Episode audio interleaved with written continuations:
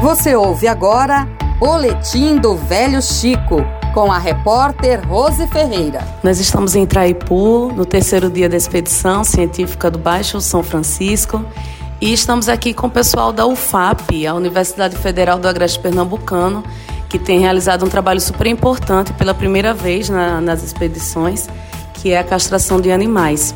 Então, nós vamos conversar agora com o professor Victor Maia, ele é docente de clínica cirúrgica na UFAP e está coordenando esse trabalho aqui. Professor, qual o trabalho que vocês têm desempenhado e como tem sido? Bem, pessoal, primeiramente queria dizer que é uma grande alegria a gente da UFAP estar tá participando dessa expedição. Né? Acho que está sendo uma experiência muito boa. E a gente veio com a proposta de trazer é, uma ação de castração para esses animais dos municípios que são atendidos pela expedição, no intuito de fazer o controle populacional. Né, o engraçado é que muitas pessoas pensam que quando a gente fala em ação de castração, a gente está cuidando exclusivamente dos animais, mas na verdade trata-se de uma ação muito mais ampla, porque é uma questão de saúde pública.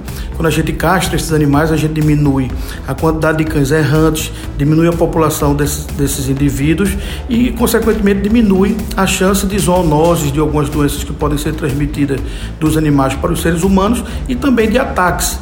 Né? Então, é está sendo uma, uma experiência muito boa a gente chegar nos municípios e estar tá podendo trazer esse, essa contribuição. E como tem sido a recepção de vocês nos municípios? Como vocês já avaliam os animais que têm sido atendidos?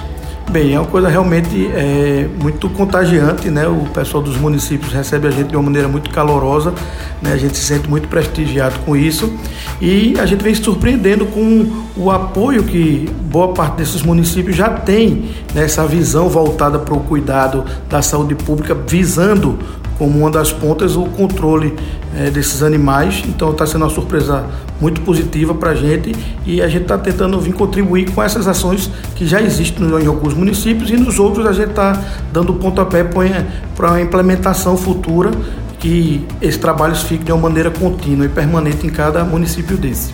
Professor, e você tinha comentado também a respeito de um preconceito que as pessoas têm em relação, talvez os, os próprios tutores, né, os próprios donos, como a gente fala, do, dos cães.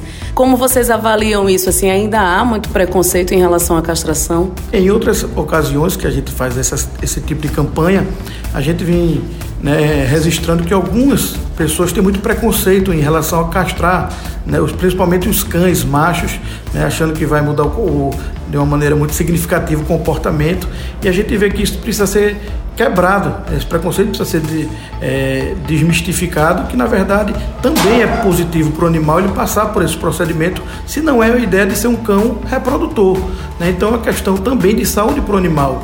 A gente sabe que tem uma série de doenças que podem ser evitadas a partir da castração, como por exemplo é, tumor de stick, algumas outras tumores no testículo que ele pode desenvolver. Então é uma ação que também faz é, traz essa visão de, de zelo com o animal. Então, junto ao professor Vitor, nós temos também a professora Silvia e a professora Denise, que também tem feito esse trabalho. E temos também uma aluna do sexto período de medicina veterinária lá da UFAP, a Débora, Débora Castro. Débora, para você como aluna, nesse serviço de, de extensão da, da universidade, né? essa coisa de levar a universidade para a comunidade, de ver na prática o que a gente vê lá na teoria, na, na universidade. Como tem sido essa experiência para você? Ah, tem sido muito bom. Eu nunca tinha participado de um projeto de castração de extensão fora da faculdade. Eu participo do de castração de fêmeas dentro da universidade e eu acho muito bom porque previne muitas doenças e além de ajudar a população com os animais deles. E por estar participando da expedição, como você tem avaliado essa participação, essa coisa de município em município, fazendo o serviço, estando em contato mais direto com o povo? É diferente. Teve até uma mulher que eu entreguei o cachorrinho dela, ela falou, Deus te abençoe, e eles saem muito felizes. E eu fico muito feliz também quando eu volto para a sala e tem outro animal lá, e eu sei que ele vai voltar para casa bem com o tutor. Coisa boa. Então, muito obrigada pelo trabalho de vocês. Hoje é só o terceiro dia. Ainda temos mais sete dias, né? Que são dez. Rose Ferreira para o Boletim do Velho Chico na Rádio FAO.